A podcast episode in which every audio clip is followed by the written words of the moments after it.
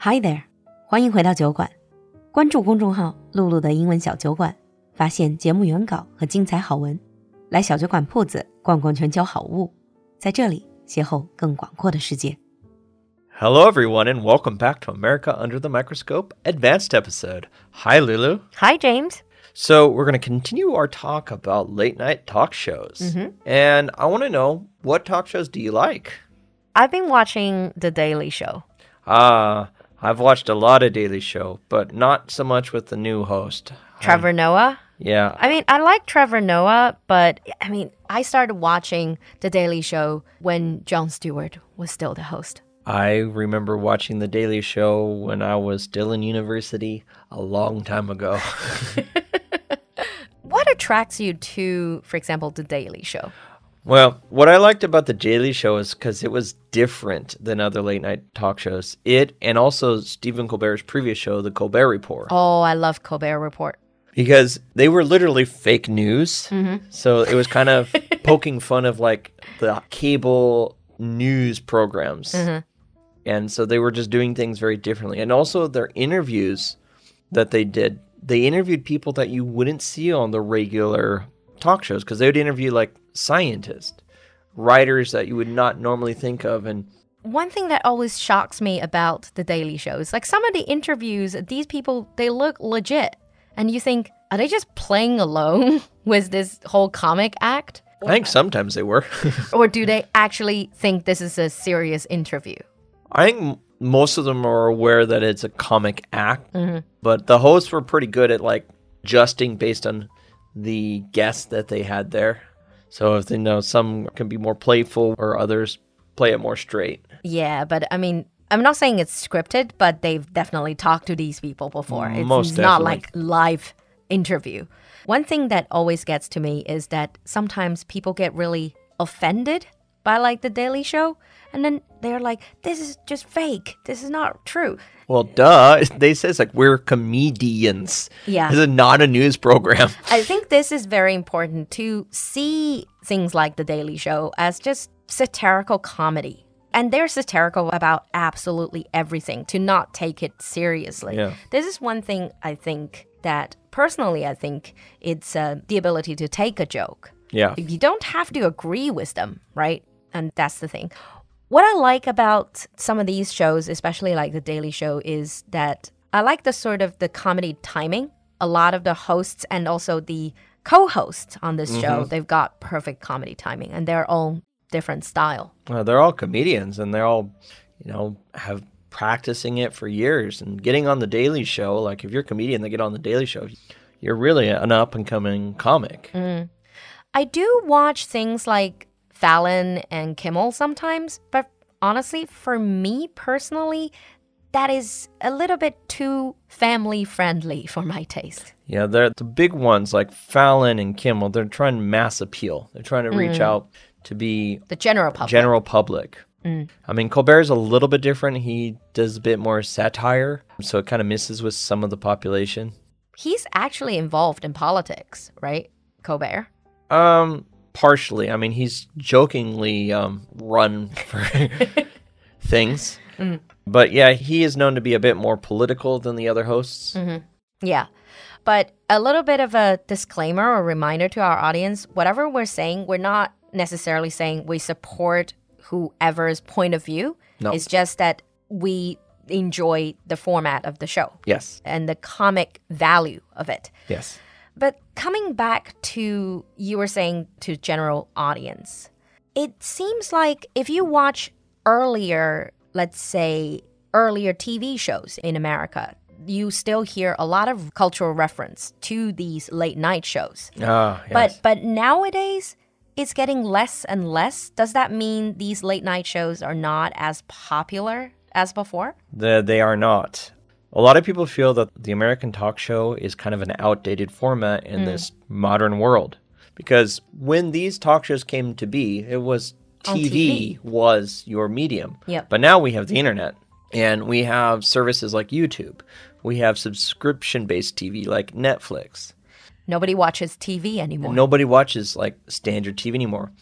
So a lot of the shows they've adapted. This is one of the reasons why you can get so many of the clips on Chinese social media is because the shows put the clips online on purpose. Mm. Because one of the ways they know popularity is not so much of how many people watch it live on TV. Yeah. Is the next day is how many views do they have on the clips for on YouTube? Exactly. The traffic. Yeah, the traffic. And this honestly benefits the fans because people will watch one part of Fallon's show, one part of Colbert's show, one part of Kimmel's show. Sure. And they can pick and choose the parts they like. And this actually shows the shows like, hmm, we're getting a lot of traction on this area. Yeah.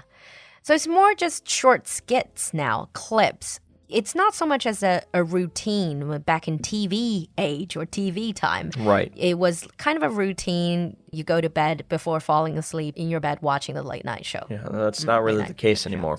And it, it's perhaps also because obviously it's a standardized production. Yeah. So it always follows, like you said, a format. So people felt maybe this is getting old. the stale format. And this also leads to like what's going on now. So because both you and I said we like to watch The Daily Show, which The Daily Show is the late night talk show, but it's quite different from the older styles. It's shorter. It's evolving. It's evolving. So they're poking fun of like news programs and stuff. And so these kinds of newer, more evolved modern talk shows tend to be a lot more popular, at least with younger audiences. really now is adapt or die with all the traditional conventional media. They have to Yeah. adapt. I think some of the TV programming in America isn't adapting as fast enough. That's why we still get a lot of these more traditional comedies on TV that don't do very well. Yeah, but you also have to consider you do have a large, let's say, aging population as well. And they probably want to go for the more old fashioned, nostalgic way of Yeah, looking so- at things. There is like we have a thing like one of our TV channels CBS. We kind of consider CBS the old person channel because they do have a lot of engagement from older people watching the shows on that cha- Yeah. channel. Find your audience, really. You know, sometimes, like me, if you watch more than one talk shows, and you see these hosts, and you think they sometimes they talk about each other. Are they actual friends? And then you actually do see them, the clips of them uh, bantering. Right. The current generation, yes, they are friends. They a lot of them have worked together in the past. They have gone through the comedy circuits together. So like Fallon Kimmel, these. lot. So, however, this has not always been the case. Oh, The previous generation of famous comics like Jay Leno and David Letterman hated each other. because they had to fight for the rating. Not just that, they were promised same jobs and then corporate politicking, you know, screwed them over on Oh. who got what. And then, so they were really bitter. And we considered this whole time the late night wars because Oh wow, there's a name for it. there is a name for it. They were fighting for viewers, just a bunch of things that they didn't get along. Nowadays, it's a lot different. Mm-hmm. However, not all of American talk show hosts have a great reputation. Yeah, this is actually the next thing that I want to talk to you about. Is the persona, our idea. of- We also call it persona, 人设. Once you have this persona, if you're too far away from this persona in your real life, becomes a huge scandal. Uh, Think about Ellen. Yes, Ellen. I'm actually surprised she still has a show. Yeah. That's for those of you who don't know the scandal, it's basically the whole scandal is Ellen is very mean to everyone and to all of her employees. Yeah. However, her persona is sup- supposed to be so relatable, so Oh, nice nice. and kind to everyone. Far from the truth. Yeah. I think this is people do hold these, especially if you watch them regularly, you sort of think of them as your friend on TV. Especially a lot of them, they adopt a very approachable style. Right.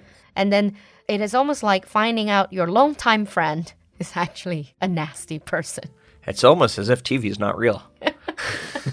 Too bad that we sometimes just get t- sucked into it and don't realize it. Yeah, but that is the case. Well, it always comes down to what kind of persona that you want to assume, right? You have a in the beginning you always have two picks. You can go with the really lovable persona, but then if you don't live up to that, you are yeah. It can bite you in the end. Yes. But then you can always go with the really the villain persona, but then it takes you much longer to become popular. Yeah, I would agree. Yeah. Um, you could always try just being yourself and be true to yourself, but Yeah. it is Hollywood. Okay. So that ends our little talk about talk shows.